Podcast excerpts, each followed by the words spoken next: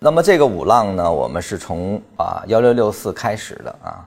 幺六六四开始呢，这是第一浪啊。那么幺八四九这个位置作为大二浪的话啊，那么目前所处的位置呢是这个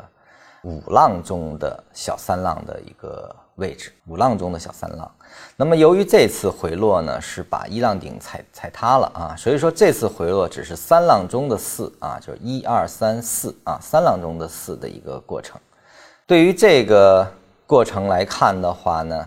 当前的这段位置啊，我们从这儿再去看它应该是怎么划分啊？就说现在这个位置是一个起点位置，这个位置是一个重要的判断点。那么它到底是什么？从这个幺八四九以来，我们刚才已经排除了这个回落是这个作为。大五浪四的一种可能性的话，它就变成了大三啊小三浪的一个四，也就是说，目前这个是五浪中的三浪啊，三大三浪啊，五浪中的三浪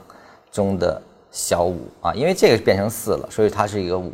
所以它是现在这个位置就变成了五杠三中的五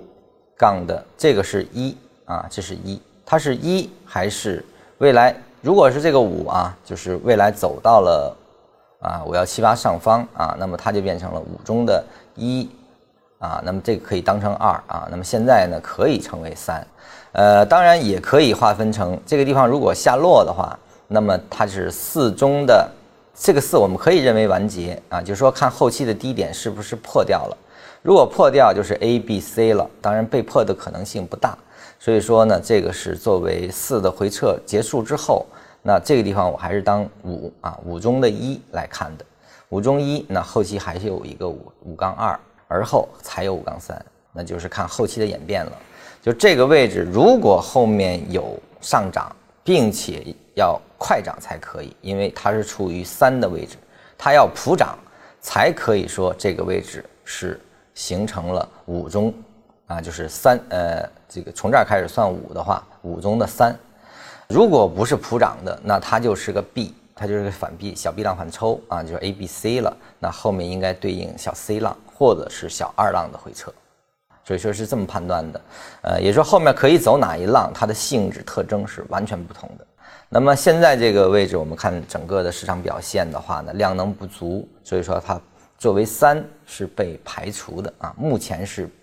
啊不能把它认定成三的。就说任何的三浪都是必须有基本面支持下的广泛的向上运动，哪怕它级别小，也是有这样的一种特征存在，我才能认定它是三。而目前这种特征是非常不显著，所以说，那么它更是分化的运动，所以说它更像是 B 小 B 的一个运动，就反弹的 A、B、C 的一个反弹 B 的运动啊。呃，那么反弹 B 结束的话呢，这个就是。极有可能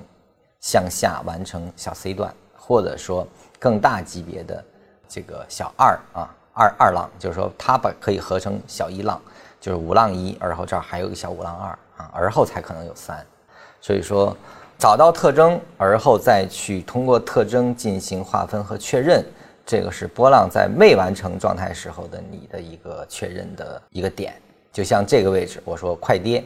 它是一种快速杀跌，那。当它出现这样情况下，那就说明它就是处于四中，那么它的，呃，你就可以按四的 A、B、C 进行，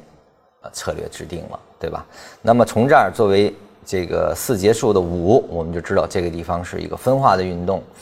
那么五杠一的话呢，那这个一浪就是反弹，第一波是反弹，到第二波的时候呢，那你就是二浪是什么呢？就是小二浪特征，你也应该找到的是什么呢？就是抱团取暖，或者说还在走独立上升行情的有基本面支持的一些运动。所以说，我们看到现在的白马股啊，从其实这个提示我们是在一六年的年初，在二三月份就告诉大家做这种抱团取暖性质的，因为它符合二浪特征，它符合小二浪特征，或者说反弹的 B 浪特征，就是这样来去制定策略的。所以说，学习波浪更多的要跳出市场去观察，知道它的所处位置以及它后期的一种变化运动的这种次序次序性，而后呢去假定它往上走是哪一浪，那么它具备的特征是否支持这个浪的特征？啊，那么往下走又是哪一浪？它是否支持来确认？对于你的策略的及时调整是非常有意义的。那么波浪呢？讲到这里呢，就算结束了。波浪呢，更多的呢是掌握它的逻辑，掌握它的推导原则，置身度外的去客观观察，你才能真正用好波浪。呃，那么我们下期呢将会讲。整个在第一阶段认知市场的最后一个逻辑就是博弈啊，博弈的一种思想。呃，我们通过博弈思想的学习，可能就会更容易理解波浪的成因，以及更能理解我们前面为什么要堆砌那么多的这种对市场的认知。